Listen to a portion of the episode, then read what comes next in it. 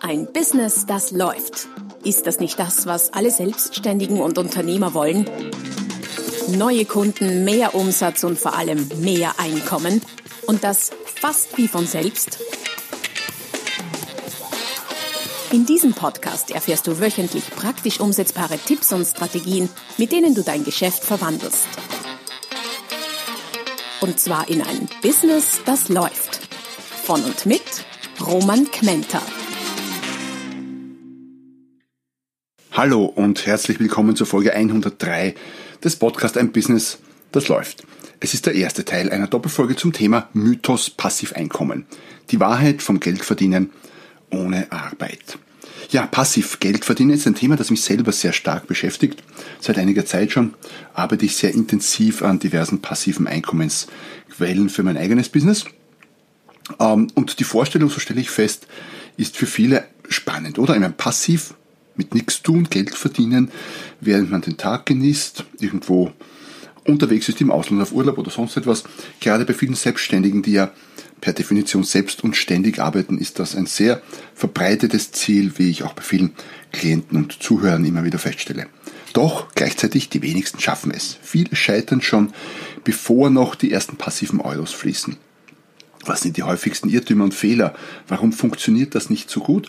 Und wie kannst du diese vermeiden und echtes passives Einkommen? All diese Fragen werde ich in äh, dieser Folge und der nächsten beantworten.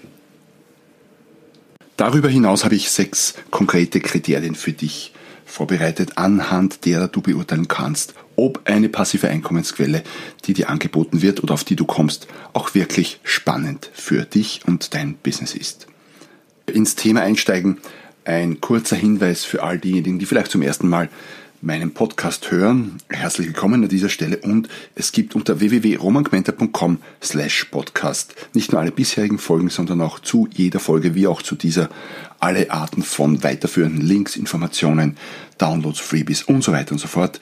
Es macht also Sinn und zahlt sich im wahrsten Sinne des Wortes aus, dort vorbeizuschauen. www.romangmenta.com slash podcast.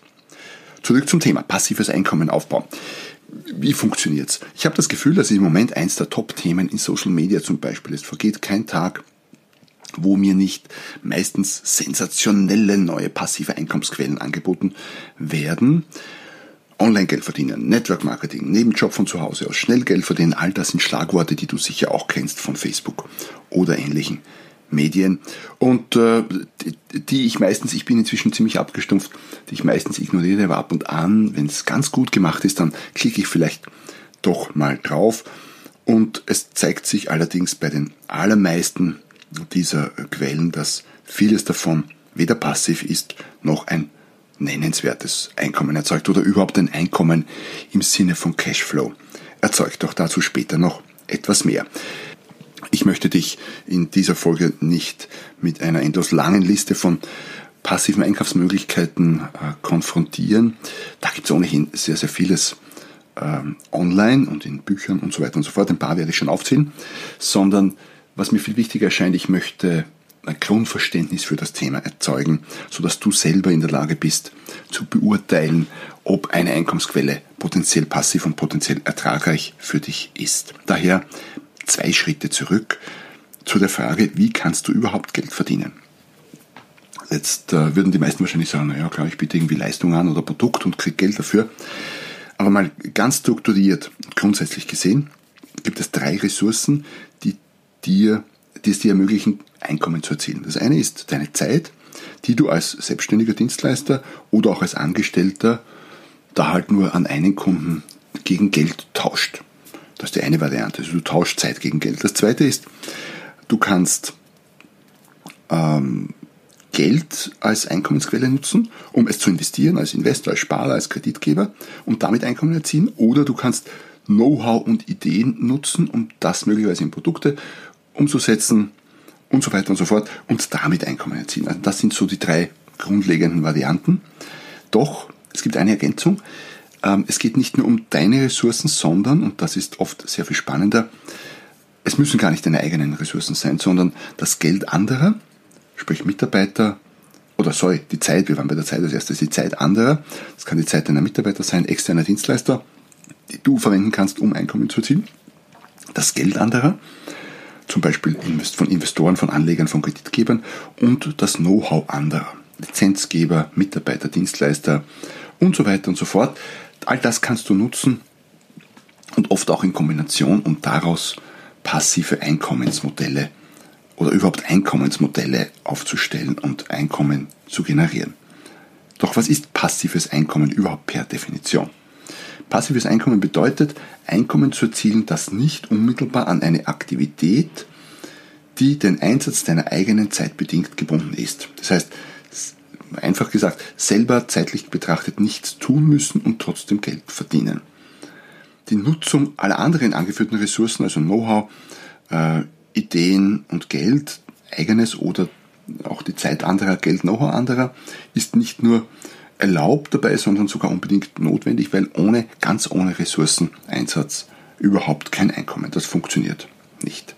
Ein paar Beispiele zu passiven Einkommen, nur um das mal so zu illustrieren. Ein einfaches Beispiel, das wahrscheinlich jeder kennt, ist das Sparbuch. Ja, ich weiß, kein spektakulär interessantes im Moment, magere Zinssätze, aber also dadurch sehr, sehr geringe passive Einkommen, aber dafür ein extrem passives Einkommensmodell. Also da brauchst du ja wirklich nichts tun. Geld nehmen, einzahlen, das ist es. Einmal im Jahr kriegst du Zinsen abgerechnet. Wenn du, da kommen wir später dazu, noch entsprechend viel Geld am Sparbuch liegen hast, dann kann das vielleicht sogar spannend sein und Sinn machen. Ein anderes passives Einkommensmodell wäre es, ein Buch zu schreiben und Autorenhonorare in Form von Tantiemen zu kassieren. Wenn du es über einen Verlag rausbringst, dann kriegst du einmal im Jahr Tantiemen. Das ist am Anfang schon deutlich mehr Arbeit, also nicht so passiv wie ein Sparbuch. In weiterer Folge ähm, kommt darauf an, ob du selber vermarktest oder nicht, wird es passiver. Aber ein Sparbuch ist deutlich passiver, allerdings ist ein Buch deutlich lukrativer und interessanter als ein Sparbuch. Wie funktioniert es vom zeitlichen Ablauf mit dem passiven Einkommen? Typischerweise wird zuerst eine passive Einkommensquelle mit teilweise sehr viel aktiver Arbeit aufgebaut, um dann, zumindest eine Zeit lang, die Früchte in Form von passivem Einkommen zu ernten. Das heißt, zuerst steckst du Arbeit, Zeit, Geld, was auch immer rein und erntest danach die Früchte. Es gibt, ich will nicht sagen keine, aber kaum eine passive Einkommensquelle, die äh, nicht am Anfang Arbeit erfordert. Das Sparbuch ist ja schon ziemlich extrem, weil da ist ja die Arbeit am Anfang wirklich sehr überschaubar. Und wenn ich von Einkommen spreche, ist ein wichtiger Punkt, dann meine ich wirklich regelmäßigen Cashflow zu erzielen und bares Geld ausbezahlt zu bekommen. Wertsteigerung ist keine Einkommensquelle, dazu komme ich später noch. Eine Zeit lang sage ich deshalb, weil viele passive Einkommensquellen, äh, die meisten wahrscheinlich sogar, nicht ewig passiv bleiben. Irgendwas muss man immer wieder mal tun. Auch ein Buch verkauft sich nicht ewig gut. Das heißt, hast zuerst eine Aufbauphase und dann eine Ertragsphase. In der Aufbauphase ist Invest an Zeit, Geld, Know-how, eigenes oder das der anderen hoch, nimmt dann ab. In der Ertragsphase kassierst du dann das passive Einkommen. Und spannend sind natürlich Einkommensmodelle, wo, der, wo die Aufbauphase, ähm, der Aufwand in der Aufbauphase relativ äh, gering ist und das passive Einkommen relativ hoch und relativ lange wird und relativ passiv ist. Dazu später auch noch etwas mehr. Mit welchen Ressourcen kannst du nun äh, welche passiven Einkommensströme aufbauen? Ressource Geld, das heißt, du hast Geld, das du investieren kannst. Was kannst du damit, was sind die typischen passiven Einkommensquellen, die du dir damit erschließen kannst? Und das kann, wie gesagt, im Prinzip dein Geld sein oder auch das Geld anderer.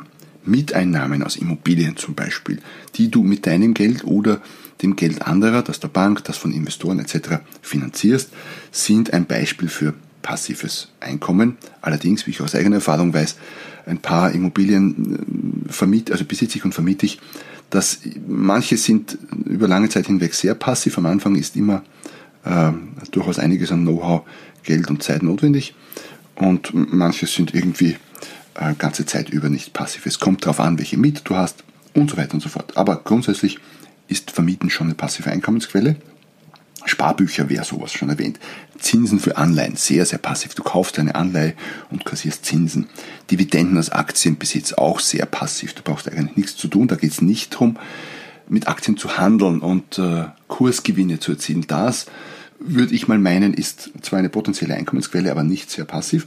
Oder auch Gewinne aus Direktbeteiligungen an anderen Unternehmen. Auch das kann eine zum Teil sehr passive Einkommensquelle sein. Solche passive Einkommensquellen, die auf Geld basieren, sind durchaus spannend und durchaus auch lukrativ in manchen Bereichen. Allerdings ähm, gibt es einen Haken dran. Wenn du zum Beispiel passive Einkommensströme mit Wohnungen erzielen willst, du kaufst Wohnungen um 3 Millionen Euro und du erzielst damit eine Mietrendite von 3%, was heutzutage nicht übertrieben viel, aber auch nicht so wenig ist, dann erzielst du damit ein passives Einkommen in der Höhe von 90.000 Euro pro Jahr vor Steuern. Nicht wahnsinnig viel, aber ja, ich sag mal, man, man kann davon leben oder könnte davon leben hierzulande. Allerdings, du brauchst dafür 3 Millionen Euro. Wenn du nämlich hergehst und diese Wohnungen nicht mit eigenem Geld, sondern mit Geld der Bank kaufst und die Wohnungen finanzieren musst, sagen wir mal, du finanzierst 90 Prozent und 10 Prozent machst du mit Eigenkapital, dann ist es kein passiver ist es keine passive Einkommensquelle. Warum? Du wirst typischerweise, je nach Mieter, aber im Normalfall bei 10% Eigenkapitalquote zuschießen müssen. Ähm, jedes Monat. Das heißt, statt Einkommen rauszukriegen, nämlich wirklich Geld herauszubekommen, Monat für Monat oder Jahr für Jahr, musst du Monat für Monat zuzahlen. Das heißt nicht, dass es nicht ein lukratives Investment sein kann und du Wert aufbaust und nach 10, 15 oder 20 Jahren du eine super Rendite erzielt hast, das will ich damit gar nicht sagen, aber passives Einkommen im Sinne von du hast Einnahmen ist es nicht.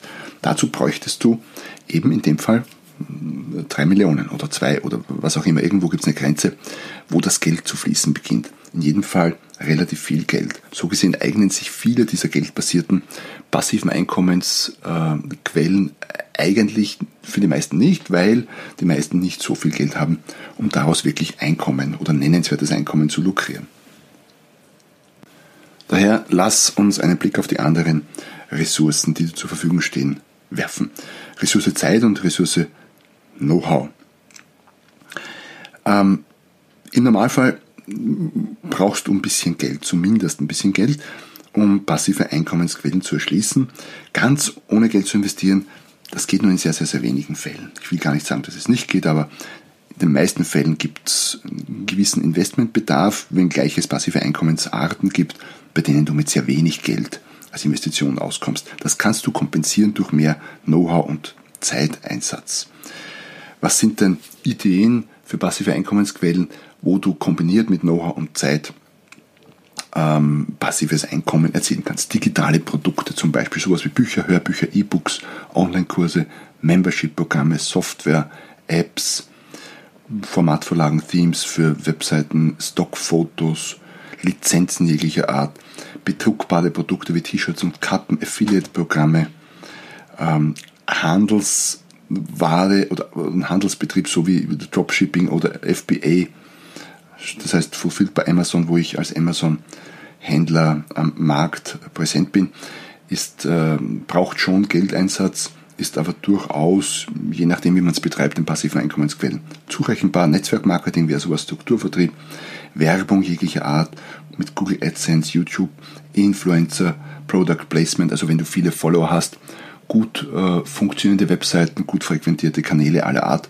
kannst du mit Werbung auch Geld verdienen.